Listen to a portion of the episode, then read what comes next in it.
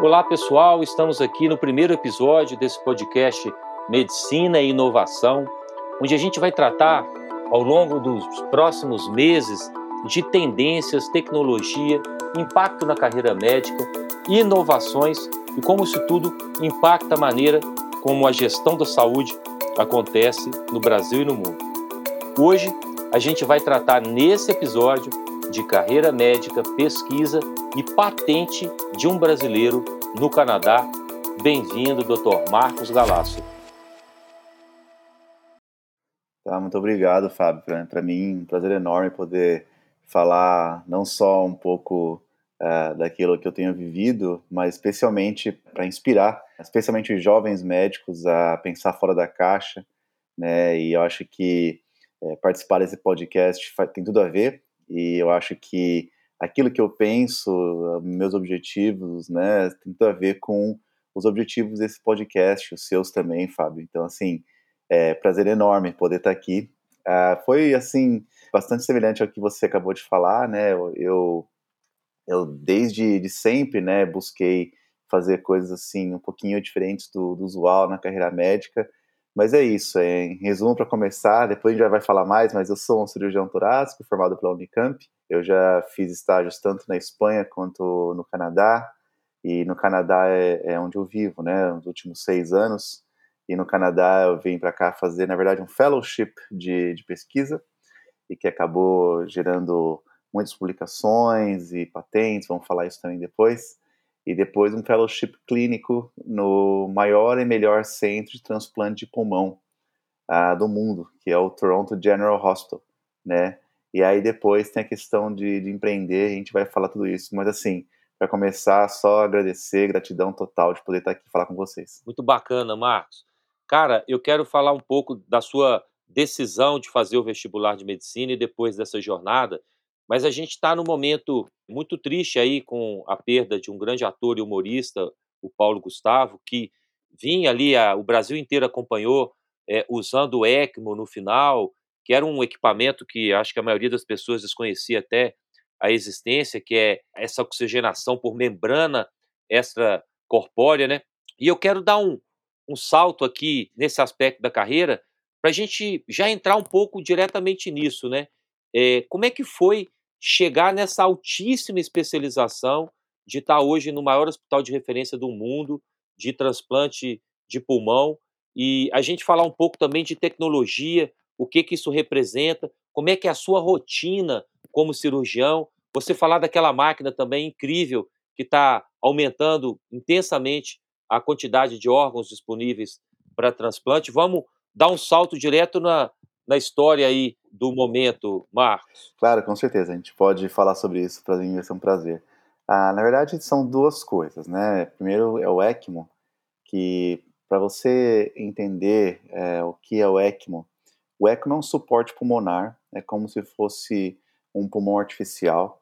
Eu acho que daria para fazer um paralelo para as pessoas que não são especialistas, daria para fazer uma comparação direta com uma máquina de diálise, sendo que a máquina de diálise ela funciona para o rim, então ela é um suporte renal, e o ECMO é um suporte pulmonar, se for um tipo específico de ECMO, ou pode ser um suporte cardíaco também, ou pode ser um suporte para os dois. Então, grosso modo, o ECMO é um suporte cardiopulmonar, mas no caso do, do, Paulo Gustavo, né, por conta do, da doença dele, né, do, do Covid, infelizmente é, ele veio falecer, né, isso é uma coisa que que deixou o Brasil bastante triste. Mas falando do, do teu tratamento, o tipo de ECMO que ele estava usando era um ECMO que a gente chama de VV, né, que é veno-venoso. Ele é um ECMO que dá o suporte predominantemente para o pulmão. Né? Então, o, o, Paulo Gustavo, talvez no final né, da, da vida dele, acabou que ele teve uma falência múltipla de órgãos, mas inicialmente, por conta do, do, do Covid, ele teve uma falência pulmonar. Né? Então, ele precisava basicamente de um suporte pulmonar.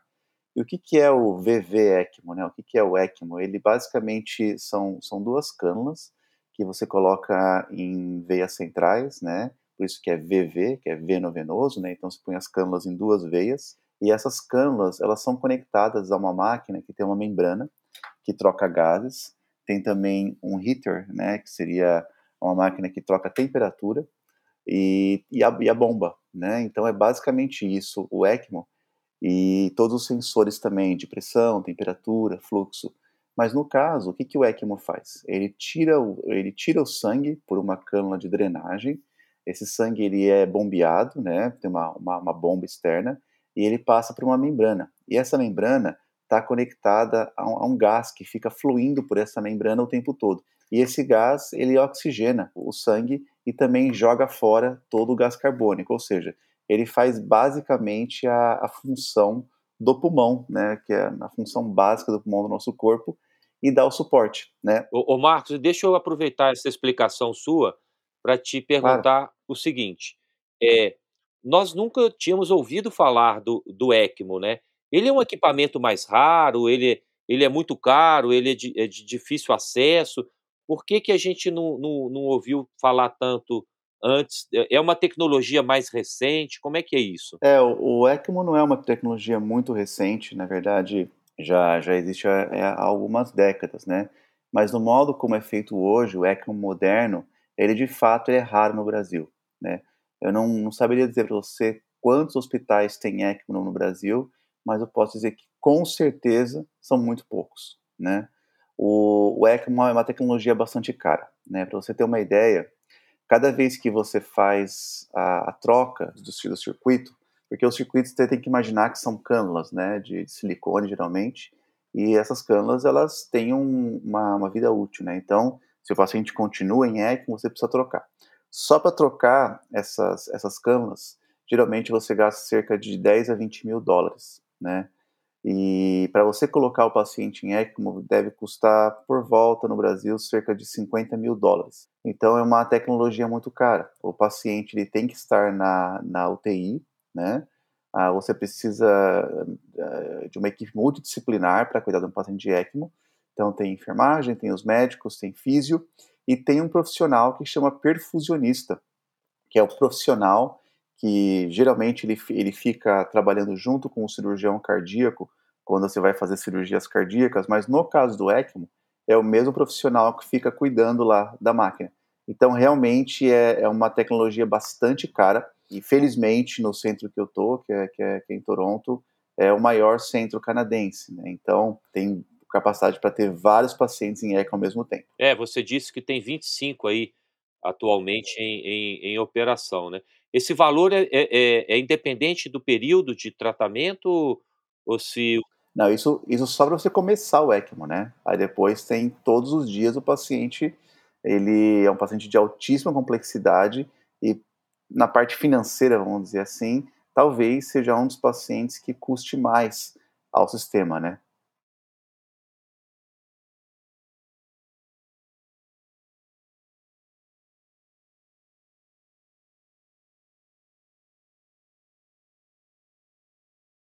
Perfeito. Bom, Marcos, obrigado aí pela pela explicação, por trazer um um pouco de luz, né, e muito interessante saber também que o Canadá é um centro de excelência nessa área por força de pioneiros aí, pesquisadores que chegaram, eh, nesse nível, enfim, de desenvolvimento científico, tecnológico e de clínica aplicada. E aí eu quero dar um passo atrás no tempo, né, e te perguntar da sua decisão de fazer o vestibular para medicina e depois essa sua essa busca de excelência, né? Você tem uma trajetória absolutamente incomum e eu acho que para além do gosto pela área de saúde, eh, tinha uma motivação íntima sua muito forte de buscar o melhor. Eu acho que compartilhar isso é muito rico para quem está nos ouvindo. Sim, Fábio, é, isso é verdade mesmo. Para mim, eu, eu sempre fui assim, na verdade, viu, Fábio? Eu, mesmo antes de, de fazer vestibular assim, eu, eu era um cara que não, sei lá, eu não gostava muito dessa ideia de mediocridade, sabe? Essa ideia de, de ficar fazendo as coisas assim na média. Então, desde a época do vestibular, como você falou, na verdade, ah, eu fiz é, questão de, de, de, passar na melhor faculdade que eu pude e eu paguei o preço por isso, né? Eu acho que essa é uma, é uma das mensagens, vamos dizer assim, não médicas desse podcast que eu queria passar é essa, né? Toda vez que você quer fazer alguma coisa fora da média, né, que é assim, realmente diferente daquilo que a maioria faz, a primeira coisa que você tem que saber é que você vai pagar um preço por isso. Né? Então, no meu caso, é, eu fiquei um tempo grande até para conseguir passar na melhor universidade pública que eu, que eu, que eu pude, E aí eu fiz a faculdade de medicina e também a residência médica lá na Unicamp. E aí, Fábio, na Unicamp, eu não tinha inicialmente muito interesse em ir para fora, né? Mas aí, quando eu estava já na, residência médica de cirurgia geral, a gente teve a oportunidade de fazer. Tem um estágio lá que a gente chama de estágio extramuros, que é basicamente um mês que você pode passar uh, fazendo qualquer lugar. Né? Então, por exemplo, algumas pessoas uh, da minha especialidade, né, cirurgia torácica, eles vão fazer um pouquinho de cirurgia cardíaca, ou então você pode ir para um hospital de referência brasileiro. Mas eu tive essa decisão de ir para fora. E o meu professor, um dos meus professores, o Dr. Ivan Toro, lá da Unicamp, ele tinha uma conexão com um hospital universitário muito bom de Madrid. O hospital chama Puerta de Hierro. É numa região que chama Mahada Honda, que fica basicamente no distrito de Madrid. E aí eu fui, né? Eu passei um mês lá. Acabou que eu também fui para o Congresso Europeu de, de Pneumologia e na, na, na Áustria. E lá, Fábio, foi assim, sabe aqueles momentos da nossa vida que tudo muda, né? Que gira a chave, que o pessoal fala. Shift point. Foi o shift point para mim, porque lá que eu falei assim, meu Deus, eu preciso me tornar um médico global, eu preciso ir para fora, eu preciso aprender. Porque quando você vai para fora, Fábio, acho que isso não só como médico, né, como qualquer profissional, mas quando você vive um ambiente, né, um environment uh, no exterior, especialmente de excelência, como nesse hospital da Espanha que eu estou contando, você muda completamente seu mindset. O que, que era a diferença, Marcos, assim, que você está começando a falar, né? É, era a questão de, de, pessoas de múltiplas nacionalidades, era o nível dos equipamentos, o que, que você sentiu nessa energia aí? Olha, olha, Fábio, acho que a primeira coisa que eu poderia dizer lá na Espanha, assim, a Espanha tem um sistema público de saúde semelhante ao brasileiro, né? Semelhante ao SUS, mas é um sistema público muito bem gerenciado, né? Então você vê, por exemplo, a alocação de recursos, ela é muito bem feita. O, e aí, consequentemente, a, o nível de assistência médica que você pode dar para os seus pacientes, ele melhora. Porque é uma coisa muito mais organizada, é uma coisa em que você vê, um sistema que você vê que os recursos realmente chegam né, para quem realmente interessa, né, que, é o, que é o paciente, que é o hospital. Então, essa é a primeira coisa. A segunda coisa é a questão da tecnologia, como você mesmo falou, que mesmo nos hospitais públicos da, da, da, da Espanha, eles tinham acesso às principais tecnologias da área cirúrgica. Então, por exemplo, cirurgia é, minimamente invasiva, robótica, ah, não, não, não, não faltava né, equipamentos lá. Né? Infelizmente, Fábio, é, eu não sei se você sabe, talvez você saiba, mas quando você tem a sua formação no sistema público de saúde brasileiro, você não se acostuma a, a, trabalhar com abundância, né? Você vem num ambiente de, você vem de um ambiente de, de escassez. Extrema escassez. É, e aí você acaba aprendendo a ser criativo nesse ambiente de escassez. E de certo modo o médico brasileiro ele se destaca por isso, né? Se destaca por ser um médico bastante criativo, mas o, a causa dessa criatividade, ou a raiz dessa criatividade não é boa, né? É uma criatividade que vem da escassez. E na Espanha, é, como você não tem essa, essa, essa escassez, você acaba dando o passo além, porque você acaba se focando muito mais em, por exemplo, seguir protocolos, né? Porque para seguir protocolo você precisa ter a, o que tem de melhor à disposição, porque senão o protocolo não faz sentido, né? Você pega um... Então, mesmo tendo estudado numa faculdade de excelência, que é a Unicamp, reconhecida internacionalmente, você teve um choque de realidade em relação à tecnologia aplicada à sua especialidade clínica ali naquele momento. Né? Exatamente, né? Fábio. Foi, foi isso daí.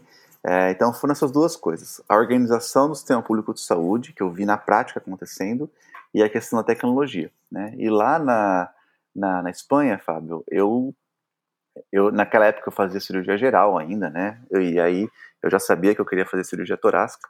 E lá na Espanha eu ouvi dizer que Toronto era o maior e melhor centro, especialmente transplante pulmão do mundo.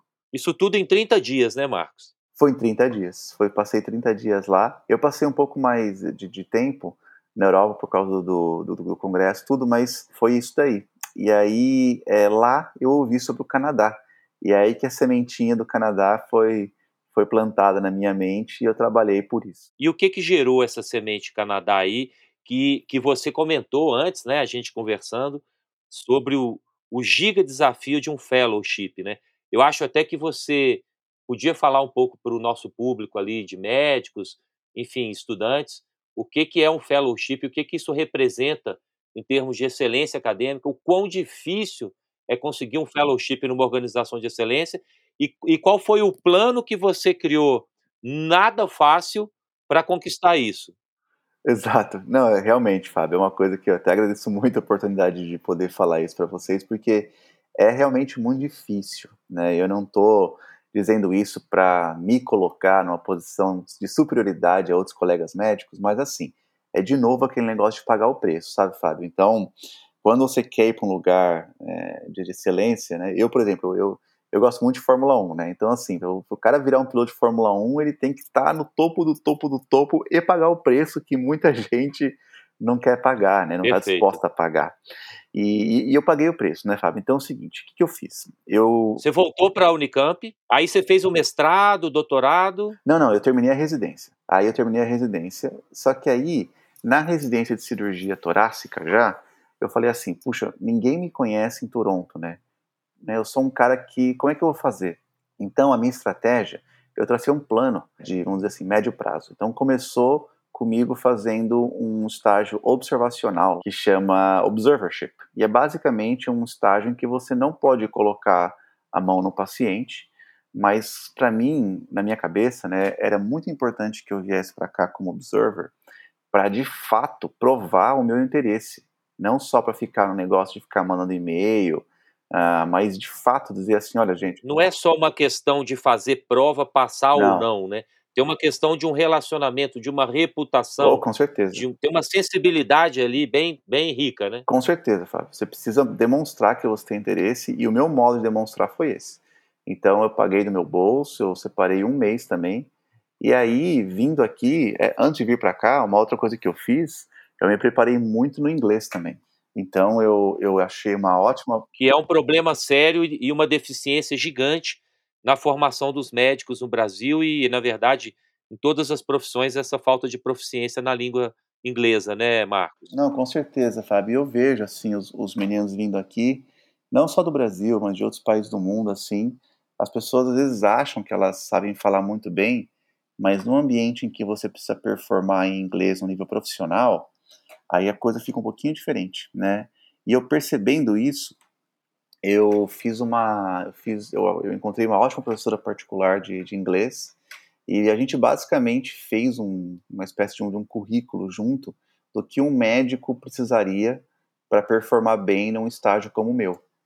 Né? Então a gente imaginou situações, treinou situações, e isso foi... construiu todo um, um plano para o inglês e não se inscreveu no curso de inglês, né, exato, né, Marcos? Fábio. Mais um diferencial. É, exato, Fábio. A gente fez isso. A gente pegou o material base, né, de, vamos chamar assim, inglês médico, e a gente simulou situações, situações da, da medicina brasileira, vamos dizer assim, em português, mas aí a gente simulou em inglês, né? Então, ela se fazia como se fosse uma paciente, ou ela se fazia como se fosse é, a minha chefe, perguntando coisas para mim, e eu respondendo em inglês. E isso foi assim, grande diferencial para mim. Por quê? Porque vindo fazer um observership aqui, no final do meu período, eu preparei o meu currículo, né, deixei ele já bem certinho, já imaginando que eles fossem pedir, e, e eu estava preparado para o inglês, né? Então, eu apliquei para uma vaga de, de Research Fellowship. Né? A gente pode falar mais do que isso, mas é basicamente você trabalhar como pesquisador.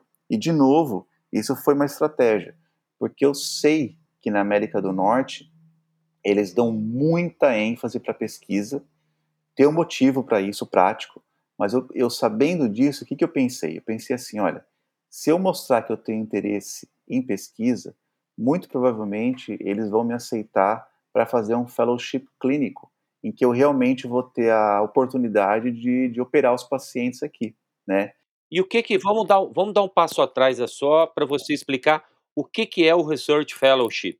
Bom, o Fellowship, na verdade, ele é, uma, é um estágio, vamos dizer assim, em que você precisa ser pelo menos é, médico. Você não pode fazer. Tem a duração de um ano. Você decide, na verdade, Fábio. No meu caso, inicialmente eu pedi um fellowship de pesquisa para dois anos, porque eu desejava fazer um trabalho que fosse de mais impacto, né? E, aliás, até um recado para quem gosta de pesquisa, que é o seguinte: toda vez que você vê esses papers gigantes, desses caras que publicam, igual eu publiquei assim, tipo na Nature, por exemplo, você tem que entender que esses caras, especialmente o primeiro autor, muito provavelmente ele passou um tempo bom, assim, dedicado integralmente ao projeto, tá? É muito difícil você ter uma publicação de tanto impacto assim se você está dando mão de plantão, fazendo residência. Não é... dá para ser um side job, né? Um, um, uma ação lateral, né? Não, e, e, aqui na América do Norte, Fábio, eles pensam muito a respeito disso. Então, assim, se você vai fazer pesquisa, você vai fazer pesquisa. Então, você vai estar dedicado a isso e eles te dão todas as condições para isso. Eles te dão um salário digno, eles te dão os recursos para você fazer sua, os seus experimentos, né? A coleta de dados e te dão o tempo dedicado para você escrever e publicar. Ô Marcos, então vamos organizar essa rota aí para o pessoal que, que, despertar mais interesse nisso. É mais ou menos como um, um projeto de aplicação para um mestrado assemelhado, né? Não quero dizer aqui que é igual.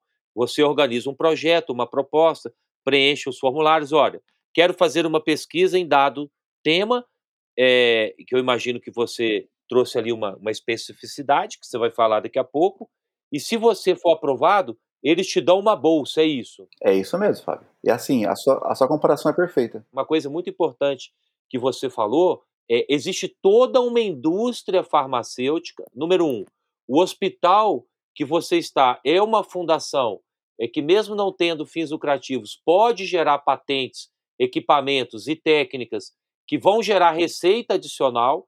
Então, Diferente da formação no Brasil, essa organização, ciência se torna, transformando em negócio, ela é uma indústria multibilionária, com critérios éticos e que move exatamente a perspectiva de uma organização como um hospital pagar para ter alguém que eles entendam que vai agregar valor no seu processo de criação de valor, não só na, na assistência de qualidade, mas eventualmente até na geração de um produto, é isso? Totalmente, Fábio. Você fez uma síntese perfeita, você entendeu perfeitamente qual que é o cerne da questão. E esse é um recado que eu vejo alguma mudança no, no, no, no Brasil, mas ainda o Brasil está um pouquinho atrás nesse aspecto, especialmente de entender qual que é a função de um projeto de pesquisa na, na área médica, certo? Eu vejo muitas vezes, infelizmente, né, eu vejo muita tese de, de mestrado, a gente avalia é, paper que está sendo submetido para publicação, e muitas vezes o paper, você vê assim que ele foi feito apenas para publicar alguma coisa, né? Aqui na América do Norte, se você faz uma proposta de um projeto e eles veem que não tem, não seja translacional, como eles chamam aqui, né, que não tenha uma tradução uma implicação clínica prática num problema clínico real e também que não vá gerar uma patente ou algum tipo de copyright para o laboratório, muito provavelmente esse projeto vai ser rechaçado. Muitas vezes o próprio laboratório é um patrocinador do Research Fellowship do hospital, nessa, nessa linha aí que você está mencionando. E aí, para a gente não deixar de falar é, o óbvio, né, mas que deve ser dito, cara, você desenvolver um estudo de algo que vai ser um upgrade numa num determinado procedimento, você realmente tem que ser muito bom em ter um diferencial. Não é porque você quer e decidiu e vai fazer ali uma pesquisa no Google e, e você vai passar na frente de quem está nessa lida com intensidade e excelência há muito tempo. E aí eu te pergunto, você não tinha feito o mestrado ainda, é, nem o doutorado, e você teve que se encaixar, cara, num, numa busca é, de um tema é, é, e, e, buscar trazer a máxima excelência para aquele projeto ali que estava sendo a aplicação. Isso também não foi uma tarefa simples, né, Marcos? Não, eu tive que aprender tudo, Fábio. Eu tive que aprender tudo. Para quem para quem está ouvindo o podcast tem interesse em pesquisa, já fez pesquisa, eu tive que aprender tudo, é, especialmente ah, técnicas de laboratório básicas, assim, porque na residência, na, na faculdade, na residência, eu não vejo assim é, as pessoas é, investindo muito tempo em ficar lá no laboratório. As pessoas elas no, no, no, no ciclo básico da medicina tem muita aula, né? E, mas não faz muita pesquisa, né? E de novo, é uma, é uma deficiência que eu acho que, que tem na, a, no, no ensino médico brasileiro, que não tem esse tempo dedicado para pesquisa. Então eu tive que aprender na marra, né? Então eu tive que fazer tudo, basicamente tudo, desde procedimentos básicos de laboratório, né, até procedimentos mais complexos, visto que a minha pesquisa ela envolvia cirurgia, na verdade, transplante de pulmão em animal de grande porte, né? Então a gente aprendeu, eu aprendi, né, desde técnicas básicas de bancada, né, de, de laboratório, até você fazer anestesia e transplante ah, com aquela perfusão ex vivo, a gente pode falar mais depois, em animais de grande porte. Então, aprendi a lidar com suínos, anestesiar, ah, fazer a cirurgia. Aí não tem essa briga de, de corporação de ofício medieval de ser procedimento exclusivo de veterinário, isso aí é bem resolvido, então? Não, é, isso aí na verdade tem um veterinário que ele é contratado pelo, pelo laboratório. É que você tem que entender, Fábio, que é o seguinte, é que talvez eu não consiga, com palavras, é descrever com perfeição o que é esse ambiente que, que, eu, que, eu, que, eu, que eu estive né, durante a pesquisa. É um prédio, Fábio, de 11 andares, basicamente dedicado só à pesquisa médica, tá? Não é uma salinha no fundo de um hospital, né? Então já está dando uma clareza gigante aqui na dimensão que a gente está falando. Ó, pra você ter uma ideia, é, deixa eu só fazer a conta aqui de cabeça, mas hoje em dia eles devem contar com cerca de. Ó, são pelo menos seis centros cirúrgicos de animal de grande porte e deve ser talvez uns 10 centros cirúrgicos de animal de pequeno porte. Então, grande porte são assim, suínos, né? Às vezes eles fazem com animal, é, com cachorro, e pequeno porte é rato, é camundongo. Então, assim, tem muito hospital que não tem seis centros cirúrgicos para humano, né, no, no, Brasil. É. E você botou a mão na massa total, né? Quer dizer, total. vamos colocar, é uma experiência clínica é, é, de procedimento cirúrgico. A única diferença é que não era com humanos, então. Então é uma pesquisa super aplicada, né, Marcos? É, na verdade, é, poderia ser com humanos também, pesquisa clínica, mas eu decidi fazer alguma coisa que fosse de área básica, porque eu, eu realmente queria isso. Eu queria. É, eles chamam, tem um termo que eles chamam aqui, que é bench to bedside. Né? Bench é a bancada e bedside é a beira do leito. Então, assim, eles acreditam que para você ser um pesquisador completo, você precisa aprender a, a fazer pesquisa desde a bancada até a pesquisa clínica, né? E tudo tem que ter uma, uma, uma tradução para isso, né? No meu caso foi isso, a gente basicamente testou em animal de grande porte, e foi uma pesquisa pré-clínica que depois acabou virando uma, pesquisa clínica com o humano.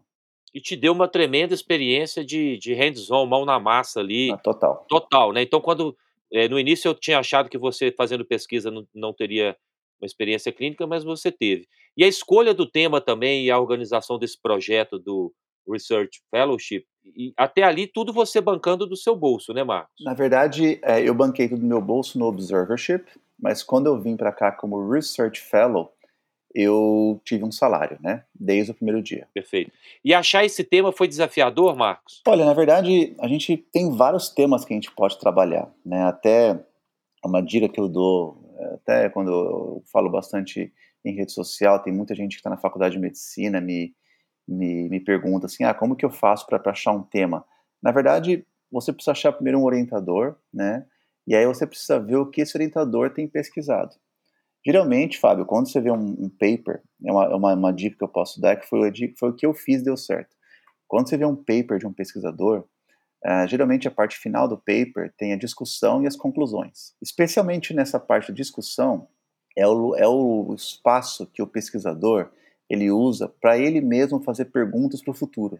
Então é lá que vai estar tá as perguntas que vão ser respondidas nos próximos papers. É lá que o pesquisador dá a dica daquilo que ele vai fazer. E você fez o relacionamento com o seu orientador no Observership. Exato. Então eu usei o Observership para fazer o meu relacionamento e no Observership eu já comecei a conversar sobre futuros projetos.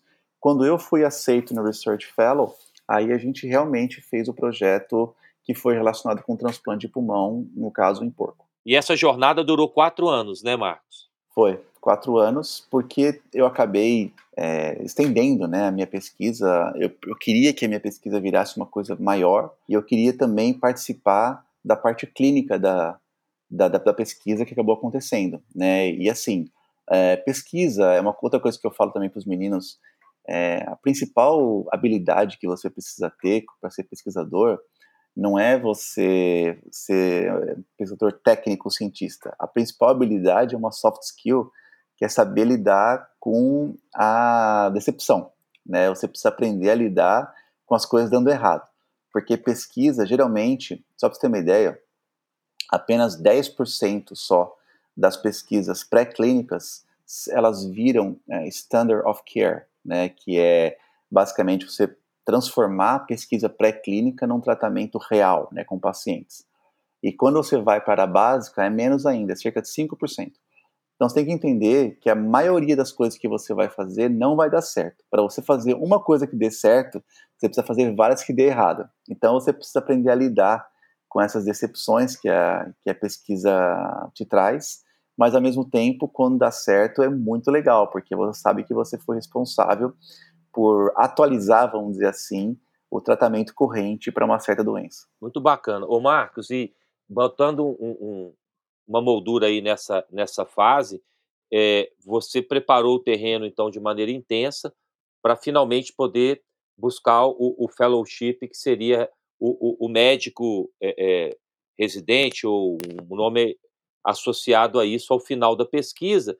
Fala-se é, dessa fase pós-pesquisa e se você conseguiu deixar ali uma patente registrada, e eu sei que você é, tem, é, tem, artigos né, nas melhores publicações mundiais, é, que esse percurso te permitiu, e aí ao final alcançar aquele vislumbre que você teve na Espanha, que era realmente ser médico nesse hospital, né? Sim, na verdade é, é uma coisa é, bem interessante ter falado isso daí. Primeiro a patente, né? A patente realmente ela saiu é uma patente que está nos Estados Unidos, Europa, América do Sul também.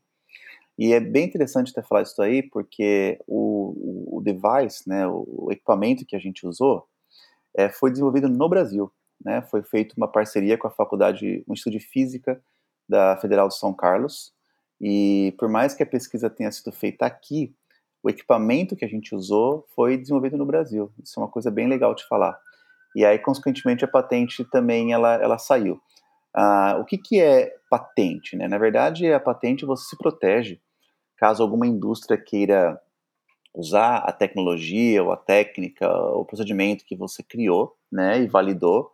E como que você transforma isso, vamos dizer assim, numa questão comercial? Você, como dono da patente, né, você tem uma porcentagem nela, e se alguma indústria quiser licenciar esse produto ou essa técnica, toda a revenue, todo, como é que fala isso em português? toda a renda, vamos Receita, o lucro. É isso, toda, toda a receita que tiver é, anual, a porcentagem do inventor vai para você, né? Então, você acaba, vamos dizer assim, empreendendo com a ciência. Funciona, né? exato. Funciona e você recebe renda por isso. Né? Exato, exato. Você é, é premiado, vamos dizer assim, financeiramente falando, através da porcentagem da licença que essa indústria vai pagar para você, o copyright. E a organização que, que te permitiu fazer também participa naturalmente dessa de parte dessa licença, né? É, é uma, é uma parceria que você faz com a organização, pelo fato de você estar tá usando é, toda a infraestrutura, a, a infraestrutura, a, a, organização tem uma exato, a organização tem uma porcentagem nisso, né? Mas você como inventor tem uma porcentagem também. Bacana. Ô Marcos, e aí para a gente partir para falar é, da função do médico e empreendedor, né, que você é, e, e, e, de como pensar a carreira médica no sentido muito amplo, vamos só fechar aí, cara, falando como é que foi a transição, então, para a conquista do, do sonho mais alto de ser médico dessa, dessa organização, de o, o Toronto General and Western Hospital, né? Exato. Na verdade, quando você é um clinical fellow, você de fato tem uma licença, né, uma licença médica específica para clinical fellow, e você, é, teoricamente falando, Fábio, você atua sob supervisão ainda. Você não vai, você não vai ter a full license, como eles chamam aqui, que é como se fosse o CRM do Brasil, que você pode abrir um consultório, pode ter qualquer coisa. Então, No meu caso, eu fiz dois clinical fellowships, Fábio. O primeiro clinical fellowship foi em cirurgia torácica avançada, que foi basicamente para aprender técnicas de cirurgia é, minimamente invasiva e também robótica, né? Ah, eu realmente quis aprender isso daí, então eu passei um ano fazendo isso. E aí depois, ah, realmente o transplante de pulmão ah, associado ao ECMO, né? Que são, é um treinamento que você acaba fazendo as duas coisas, porque a grande maioria do, dos, dos pacientes que estão em ECMO, especialmente esse VV ECMO que eu falei no começo, eles são cuidados pelo cirurgião torácico ou cirurgião de transplante de pulmão, né? E, e aí acabou que ficou dois anos, né, fazendo esse treinamento.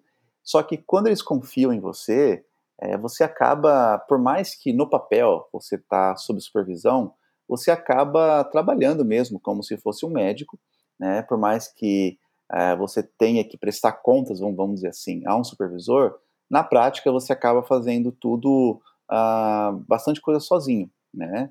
E é uma experiência incrível, porque você realmente tem a experiência de ser médico no Canadá. É importante dizer, Fábio, que o Clinical Fellow ele é um pouquinho diferente do Research Fellow, porque para fazer o Clinical Fellow no Canadá e também nos Estados Unidos, é, você precisa ser especialista. Né? Não dá para você da, da faculdade de medicina e vem fazer um Clinical Fellow aqui. Não, não tem como. Então, primeiro você precisa fazer uma residência médica, você se torna especialista, e aí depois você faz o Clinical Fellow, que, na minha visão, o Clinical Fellow é justamente isso, para você aprender uma técnica ultra específica, especialmente algo que você não teve oportunidade de aprender na residência médica, né, que aconteceu comigo. E, e aí, para ser prático, você, é, no entendimento, você já tinha construído a especialização em, em, em cirurgia torácica Exato. na Unicamp, não é? E que te permitiu ir para o Research Fellow e depois o Clinical Fellow. E depois eu imagino que você fez alguma prova aí é, que, que te habilitou a ser um médico normal, entre aspas, né?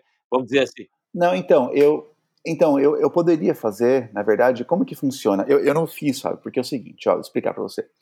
É, quando você faz, quando você quer ser médico na América do Norte, tanto Canadá quanto Estados Unidos, você tem dois caminhos, né? Um caminho é o caminho ah, de você fazer a residência médica, né, tanto no Canadá quanto nos Estados Unidos.